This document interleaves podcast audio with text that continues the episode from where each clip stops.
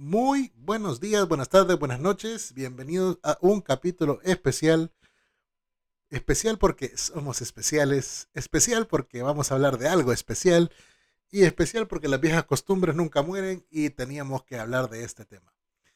Y como no me ha venido a ver a mí, vamos a pasar al otro fondo donde va a aparecer aquí a mi lado la única, la incomparable, la incondicional, la que no supe amar, la que no espera nada. Revexter, yo te elijo.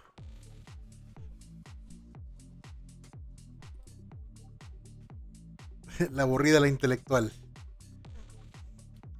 Nada que ver. Aburrido no va con Rebe.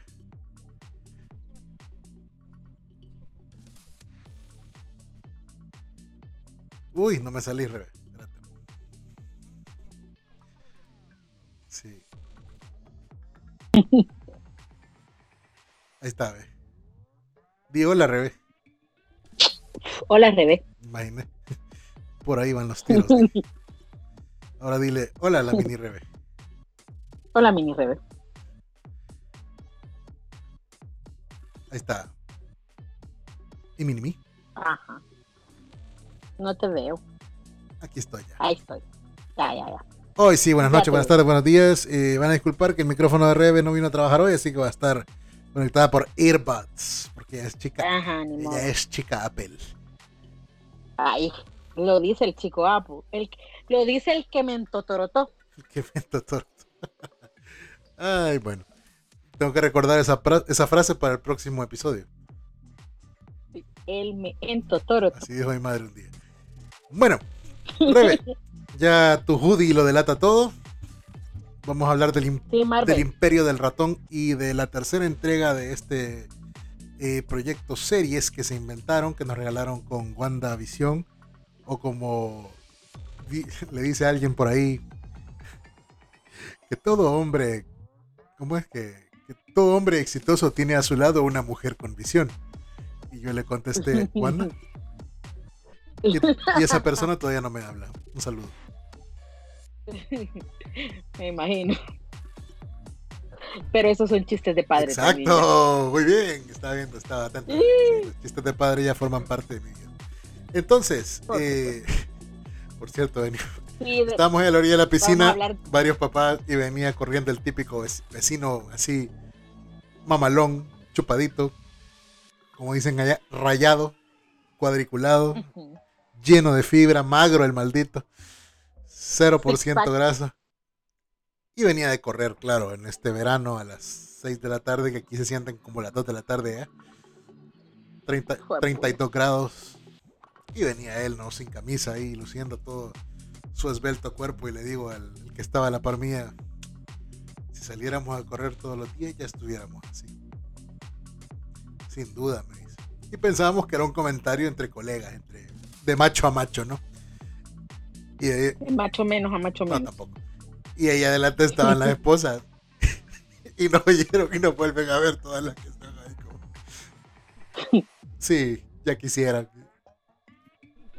Fue, fue bien vergonzoso. Pero bueno, Así, Trágame tierra. sí. Eh, Fue otra dad joke.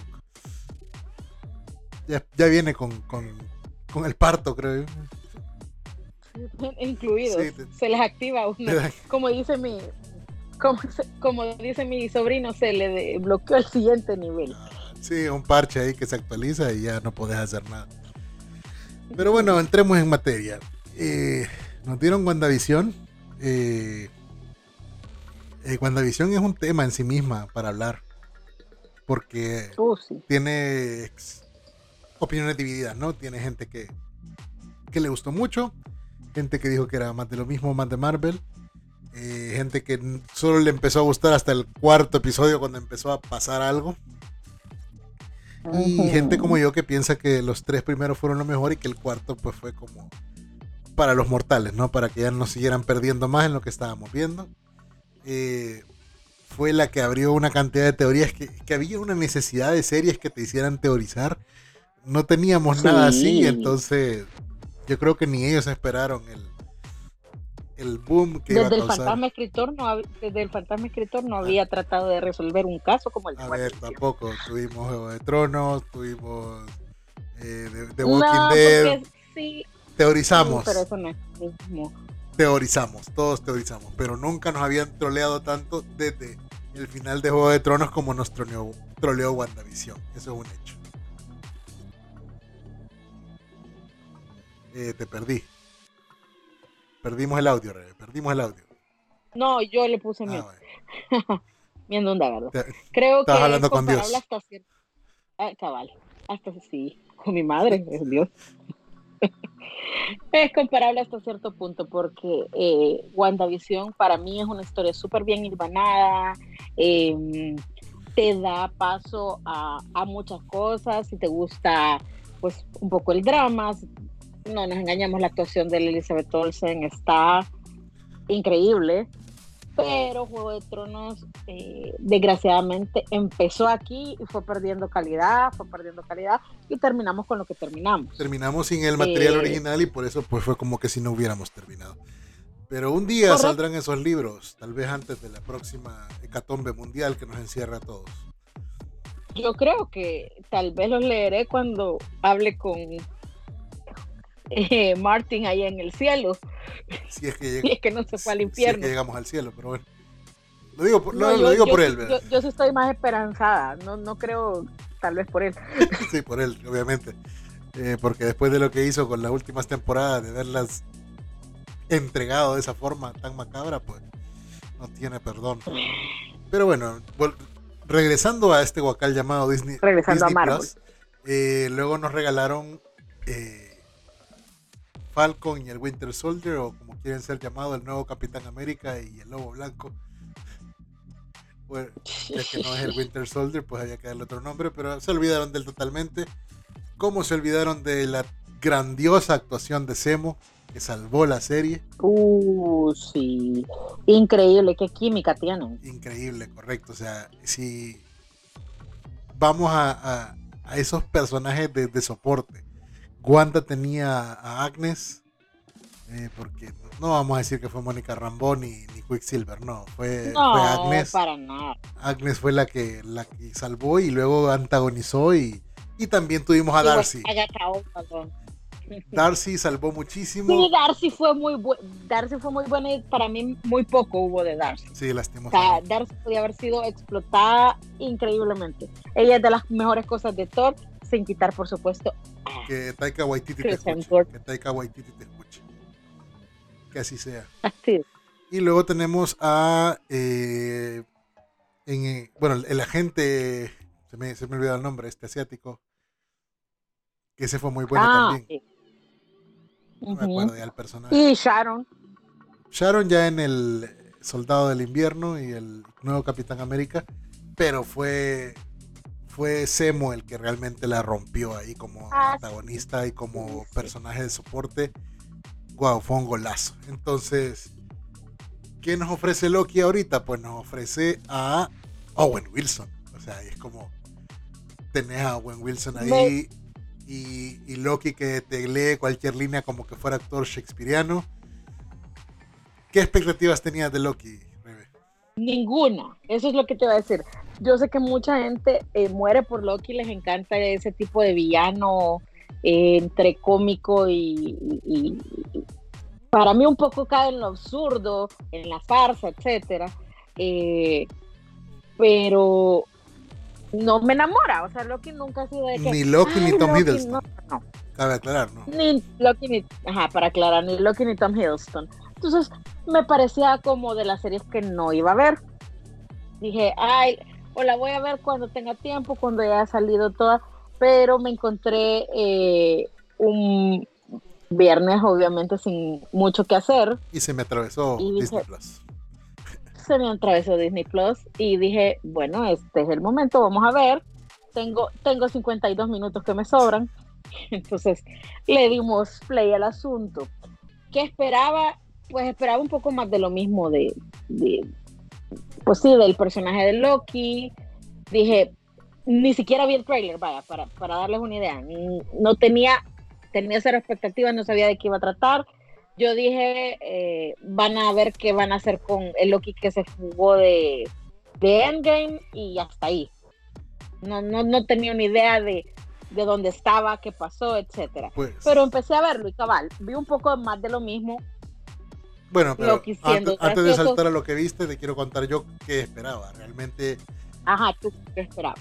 Eh, yo no tampoco había visto el tráiler. Es más, cuando dijeron que los miércoles eran los nuevos viernes, dije yo no, yo no puedo, yo el miércoles ya lo tengo. No, no, no, no. Es decir, no. Yo ya estaba habituado a los viernes porque tenía, salía temprano, eh, podía verlo, podía hacer el espacio para verlo, ya tenía como ese espacio para las series de Marvel.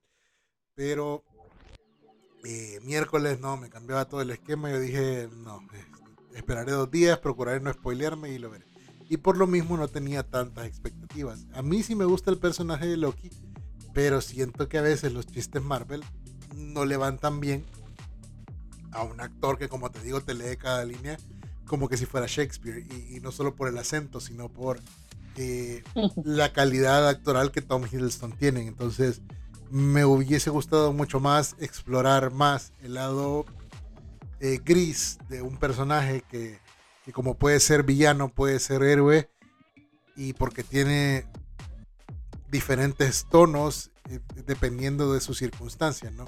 Un poco como el agente Walker en, en Winters, en, perdón, ¿cómo se llama?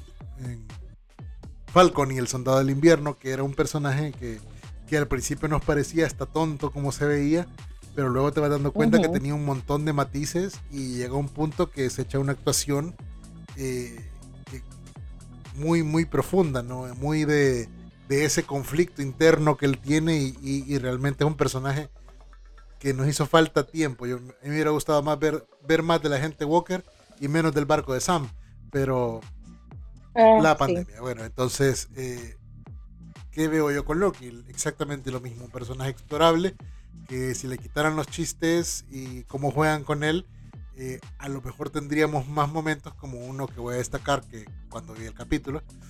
Entonces creo que sí tiene potencial. Creo que ya sé qué momento es ese. Ya llegaremos, ya llegaremos. Creo que tiene potencial, pero de nuevo, que, que Taika te oiga y, y deje de jugar así con él, ¿no? Que- entonces, coincido contigo en que los primeros minutos son muy Marvel. Son muy... Eh, troleemos al dios del troleo, ¿no? Así. Pues. Entonces, cuando yo lo empecé a ver, igual, como no tenía muchas expectativas, eh, sabía que se iba a tratar de viajes del tiempo, pero, y cabal, ¿qué pasó después de Endgame? Esa era la, la pregunta que la serie debía resolver. Ahora, ¿cómo fue tu experiencia, Rebe? ¿Qué viste?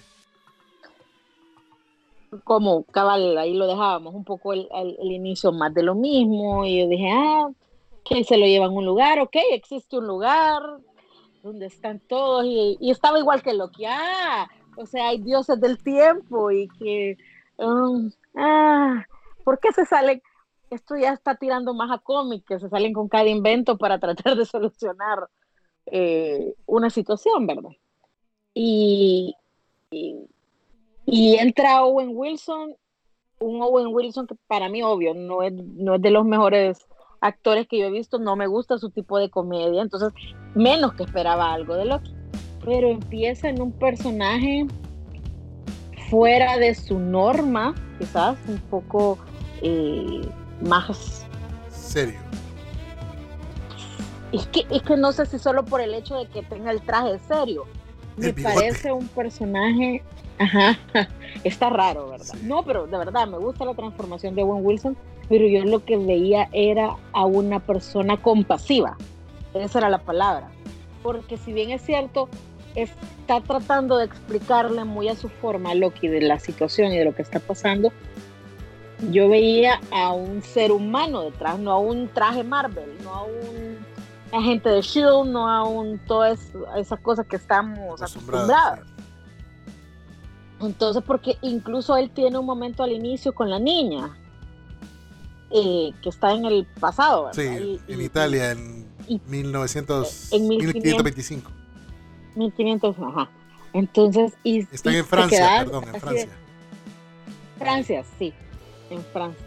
Entonces, eh, me, o sea, me gustó su, su, su tono es, es, bien humano. Muy paternal, de, los dulces.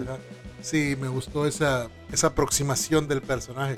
Eh, a mí también al principio era como que mucho Loki, mucha broma. Pero cuando llegamos a Owen Wilson, a ver qué te presentan. Lo del ticket sí me dio risa. Lo del ticket sí me dio risa, te voy a decir. El ticket, recordame de qué era lo del ticket. Sí. ¿Qué le dice? Agarra el ticket, le dicen al primero que ah, llega. Sí, sí, sí. Y el chonga es un anarquista completo. Eso, eso que mencionas es muy Rick and Morty. O sea, recordemos que el guionista de Rick and Morty eh, está metido en esta serie, es el guionista de esta serie, y también en Multiverse of Madness, la nueva de, Doctor Strange. Entonces, claramente van a estar amarradas. Hay muchísimo, muchísimas referencias eh, a Rick and Morty.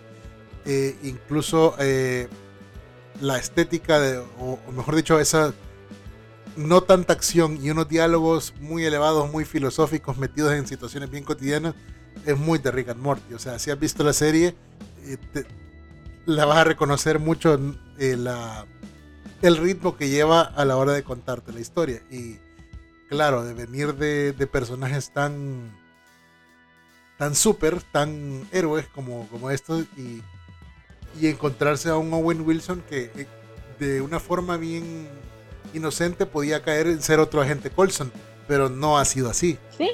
Eh, tiene quizás la. es ese. Ajá, es que es un hombre fuera de tiempo, un hombre sencillo, clásico, con, eh, transparente en su mirada. Es un tipazo él, ¿no? O sea, que si te va a interrogar alguien, que te interrogue la gente Mobius. Así. Y que me, ajá, y que le dice, o sea, como yo soy villano, yo soy no sé qué. No, así, no, eres peligroso. Eh, como quien dice, estoy acostumbrado a lidiar con cosas mucho más terribles que tú, Loki. Tú eres. Ah, eres un pobre incauto que me va a servir para algo, pero te quiero ayudar para que entendas y comprendas un poco de tu vida. Hasta ese punto, así lo veíamos. Y que Loki, claro, solo quería escapar. Eh, yo no entendía si era que estaban nerfeando a Loki, es decir, hacerlo menos poderoso de lo que lo habíamos visto en las demás, las demás entregas, o si realmente el TVA era algo de lo que sencillamente no teníamos idea, o sea, no, no sabemos qué tan poderoso era. Y creo que el golpe en la mesa lo da eh, con la escena de las gemas. Ah, increíble la mirada de Tom Hiddleston, o sea, la mirada que pone Loki cuando ve Es lo que te digo, Tom Hiddleston agarró cada diálogo y cada momento y lo convirtió en una escena shakespeariana, así, y en ese momento me di cuenta de que mi existencia estaba reducida a nada. No sirve la magia y lo más poderoso que yo conocía, aquí lo usan de pisapapeles. O sea, qué manera de alterar mi realidad y el mundo como lo conocía hasta hoy va a cambiar. Ese es el primer momento. Otra cosa que quiero destacar. Sobre todo un personaje, espérate, sobre todo un personaje que sabemos que está en el, eh, salió del 2012, o sea, no ha pasado todo el futuro y tiene un camino bien claro en su mente. El, Entonces, el primer eh, capítulo es el camino del héroe pero hecho de una forma tan eh, acelerada hasta cierto punto, porque solo tenían alrededor de 40 minutos, si descontar las escenas eh, laterales que estaban pasando o paralelas. Entonces tenía que pasar por momentos clave y ese es uno. Otra cosa que quiero destacar, el, destacar perdón, es la estética y el diseño de producción. Muy a lo Wes Anderson, eh, los colores, es que la paleta es definida en el TVA de principio a fin reconoces cuando están fuera y cuando están en el TVA. Y en el TVA es todo muy de los 50, muy como que si entraran a la serie de Mad Men y ahí ocurriera todo. Y el, y así, el, el histerejazo, las máquinas de tu papilla. Ah. La palanca del elevador es la máquina de tu papilla. Y, y yo de verdad dije, seré yo nada más en mi mente de referencia estoy viendo esto, pero no, el director dijo que se basó en la maquinaria de los Teletubbies para hacer esto, estas cosas postmodernistas. Eh, Y claro, o sea, creo que si nos vamos a la estética que nos regalaron en WandaVision al principio, eh, Marvel Studios sabe hacer muy bien esto de darle... Eh, Su diseño de producción es impecable. Sí, sí se han llevado un día. De las dos, las, de las dos series esas, sí. Y luego el guion de Loki, eh, que cabal se veía como que iba a ser mucho, muchas travesuras en el tiempo, y bien se puede llamar así la serie, pero no. Y, y cabal, lo que te decía, la, la escena clave es cuando le muestran a Loki, o mejor dicho, él, después de tratar de escapar y de andar saltando y de andar tratando de escapar porque nunca lo logra, y darse cuenta lo insignificante que es él en ese universo, y ve el, el pietaje de lo que le pasó a, al otro Loki en la otra línea temporal. A Loki. Su futuro. Ve la muerte de su madre y el momento culmen ahí donde yo dije, y la retrocede y la retrocede y la retrocede. Es increíble. Pero donde, donde Tom Hiddleston se gana el Emmy, o por lo menos espero que, que sea competencia para Elizabeth Olsen, es en el cuando ve su propia muerte. Sí. Eso fue tan, tan Hamlet. Se da cuenta que es un pinche mortal al final. Y él, creyendo, él, cre, él creyéndose tan Dios y siendo tan mortal. No, y, y no era solo morir, o sea, el hecho de que eh, ver morir a su madre, que sea por su culpa, y darse cuenta al final que él era, como tú decías, un peón nada más en todo el plan de Thanos. Y cuando él quisiera decir o, o, o quiere echarle la culpa a los Vengadores que, que le destruyó el plan así, o sea, se lo descubrió ahí mismo por eso se, se, teletransportó y igual le dijeron, no, eso debía pasar. El que está afuera sos tú y, y realmente él está en un limbo porque nunca debió existir. Entonces, uh -huh. y luego te das cuenta de la razón por la que Mobius conocía a Loki y es... Bueno, ya sí, pues ya, ya la tuvieron que haber visto, están viendo esto, así que con spoiler y todo, porque, spoiler porque alert, lo, spoiler alert, lo ha estado siguiendo alert. cualquier cantidad de tiempo, porque como el tiempo es relativo para ellos, y, y nadie lo sí. conoce como él. Entonces, yo espero que la serie me diga en algún momento por qué escogió a este Loki. Quizás porque es el que estaba más cerca de los acontecimientos de, de Ragnarok que lo llevan a dar ese cambio antes de Endgame. O, o no sé por qué, pero pudo haber escogido a cualquiera de todas las variantes que andan ahí saltando. Pero, pero fue, pero fue esta. Entonces espero que la, que la serie me dé esa respuesta aunque ya solo le quedan cinco capítulos para hacerlo. Pero, o sea, esto. Pero si llevan esto, o sea, si llevan este ritmo. Sí, claro, como son más largos. Que, que realmente. No, pero que realmente toca profundidad, o sea, porque vamos a que no todas las series se van tan profundo en su primer episodio. Generalmente el primer episodio es pura exposición. Pero aquí, dentro de la exposición que sí nos dieron, eh, se fueron a lo profundo, se fueron a la parte eh, intensa del personaje de Loki. Un poco como fue eh, Falcon y el Winter Soldier al principio, que fue mostremos todo lo que Falcon es capaz de hacer. Y Wanda y WandaVision fue mostremos todo lo que el diseño de producción es capaz de hacer. Y, y esta fue eh, supieron cuándo ponerle acción, cuándo ponerle eh, pausa a los momentos y te da un montón de, de elementos claves. Es mucho diálogo. Sí, y diálogos elevados. Muchísimo. Obviamente saben quién puede manejar cada cosa, porque Tom Hiddleston, como tú bien lo pones, y cuál fue su escuela, la escuela de Shakespeare, eh, eh, él sabe dar perfectamente esos monólogos, tiene ese tiempo, tiene, pero muchas veces a la gente no le gusta eso. O sea, dice, ah, qué poca acción, mucho bla bla. Quizás a mí por eso me gustó, porque es más bla bla, pero ese bla bla. Pero es un bla bla bueno, o sea. Tiene punch. Ajá, tiene, tiene, tiene, tiene todo lo que necesitas, tiene una parte sarcástica, burla, eh, sufrimiento, eh, que estaba súper completo. Sí, solo hay una escena que a mí me sobró. Que fue lo de. Ay,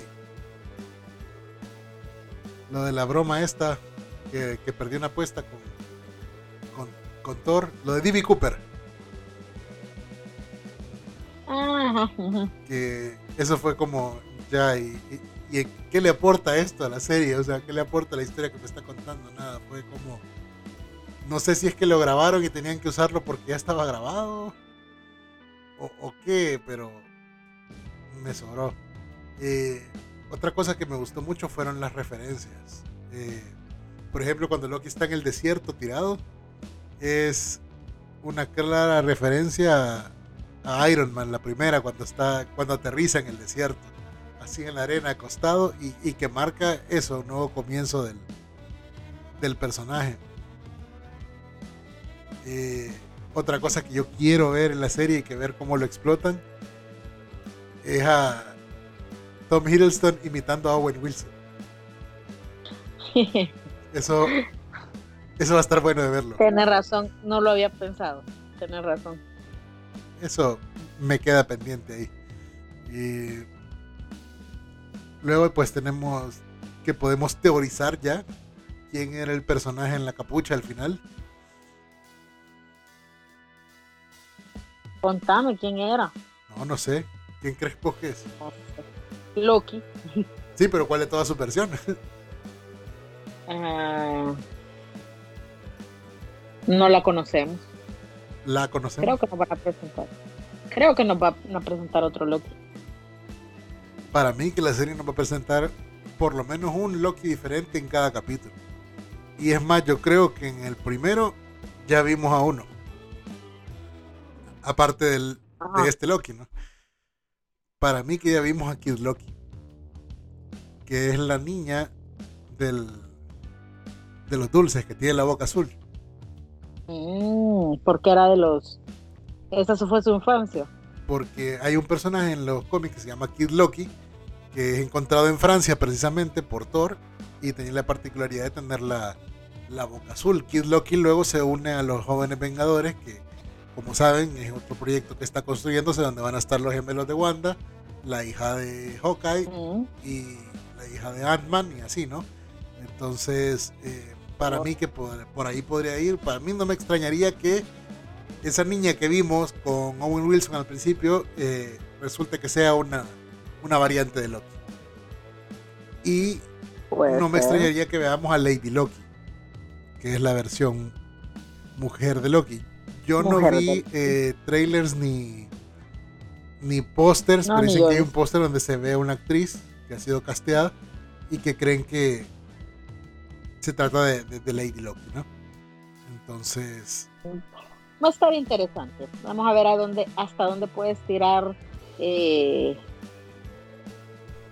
pues el personaje como en sí, sin que se vuelva más de lo mismo sin que se vuelva como una fórmula.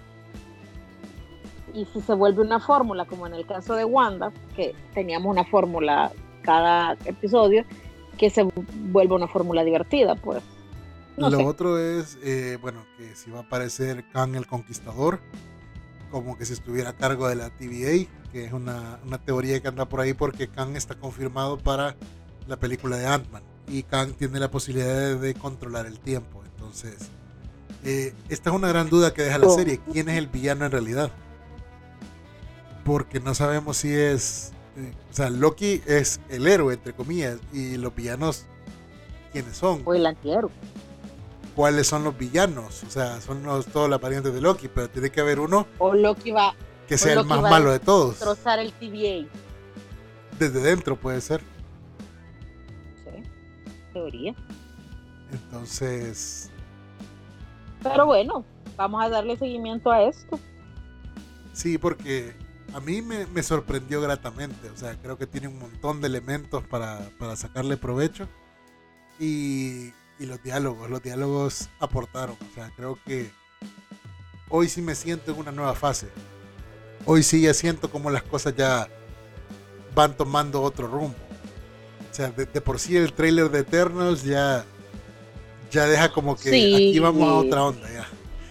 Vamos a otro lado. Y esta serie es que no es tan Thor, no es tan Waika como Taika Waititi, perdón, como como esperaba, pensé que iba a tener eso, mucho mucho troleo, mucho chiste Loki, pero no, se ve que va. Pero te voy a decir no, o sea, yo no sé por qué le tiran tan mala onda a Taika Waititi si hizo Jojo Rabbit, que para mí muy buena y es cierto, eh, Hitler tiene unos chistes medio raros ahí, pero pero partamos que no es Hitler, o sea, pero exacto, pero mueve todo de esta manera, o sea, va va al mismo tiempo aprovechando la ternura, aprovechando el cinismo. Ojo, yo, no es que esté en desacuerdo, a mí me encanta eh, Ragnarok y creo que eh, Love and Thunder va a ser igual o más genial, porque yo sí estoy de acuerdo en que Taika Waititi vaya full Taika Waititi eh, con, Thor, o sea,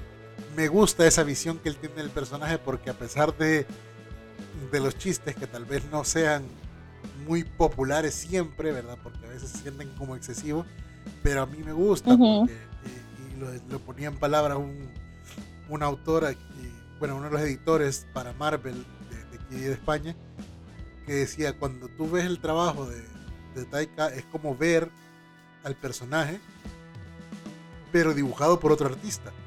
Entonces, por ejemplo, y si yo tengo mi forma de dibujar a Spider-Man, pero eh, otro dibujante tendrá otra y otro tendrá otra versión y así esa es la riqueza del cómic, que varias personas claro. lo le aportan, y, lo dibujan de una manera o escriben sus historias de una manera y entonces eso hace a Ragnarok tan especial, que es otra versión de Thor. Que hay alguien que pueda decir, sí, pero esta versión no me gusta. Ya, bueno. Veníamos de algo bien, bien shakespeareano con Kenneth Brown en la primera. o sea, era un play completo. La, primera con todos sus chistes, por supuesto, pero era, eh, era más seria. Tenía muchos chistes, de hecho. Eh, pero, Another one. pero este a todo le cambia. O sea, bueno, Dark World también fue sumamente oscura. Dark World fue eh, igual. Luego ahora, luego cuando pasamos a, a Ragnarok y, y luego lo mezclas con los Guardianes de la Galaxia, es que ah, nadie entiende esa movida y cómo lograr que conectara con, la primera, con Infinity War. Eso fue. O sea, fue una, una movida arriesgada. Bueno? Sí, que Ragnarok, o sea, si ves las cosas que pasaron, Ragnarok fue la más dura, o sea, en cuanto a eventos.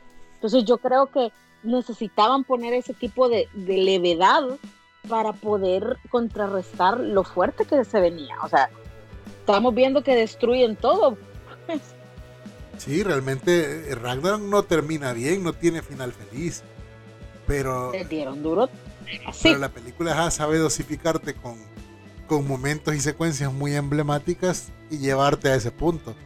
Y que no termina nada bien, porque termina ya con la nave ahí y lo que viene no va a ser bueno. Y, es justamente lo, que sí. Así que yo sí estoy satisfecho con lo que vi y tengo, no quisiera decir expectativas, pero sí muy, estoy optimista al respecto de este proyecto. Sigo teniendo mis reservas, pero sigo, estoy entretenida, así que vamos a ver si el segundo episodio me continúa entreteniendo o me pierdo. ¿Qué es lo peor que le podría pasar a esta serie? Para que Rebe diga, ah, no, me perdieron. Ah, que, lo que te decía, que se vuelve un poco fórmula, eh, fórmula, que pasa exactamente lo mismo en el segundo episodio. O sea, que veamos a Loki pelear con otro Loki y, luego, y, lo, atrapó. Ajá. Sí, no importa qué tipo de Loki sea, pero si vamos a lo mismo, eh, mando a Loki, Loki sabe trollar a Loki, y con eso le gana y shot. Y la siguiente y la siguiente.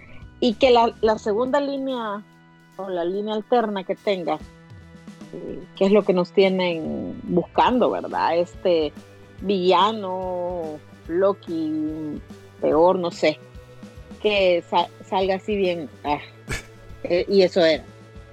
así, y eso era. Corre, corre el riesgo de, de, decepcionar y mucho al pero bueno, esperemos que no sea el caso, sino que nos mantenga prendidos. A ver, no creo que sea otra WandaVision que nos tenga buscando Mephisto donde no existe.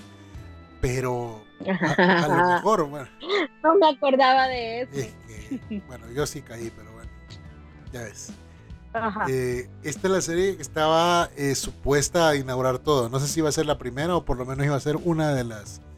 Iba, iba a ¿Verdad que sí? Entonces, sí, porque es la que en timeline, pues, eh, inmediatamente continúan los acontecimientos de, de, Endgame. Así que vamos a ver, vamos a, a ver qué trae. Y, y si le gustó este volado, pues ahí el dedito arriba y a ver si regresamos para el siguiente. Eso. sí, por favor. Por favor, por piedad de Dios. Y bueno, pues ya sin nada más que agregar, y aquí concluimos este, este mini review de lo que fue y vino siendo el primer capítulo de la serie de Loki. Aquí a través de este su especial, porque esto no estaba planeado, fue espontáneo que dijimos, hey, tenemos que hablar de Loki. Y, y aquí estamos, pues hablando de esto.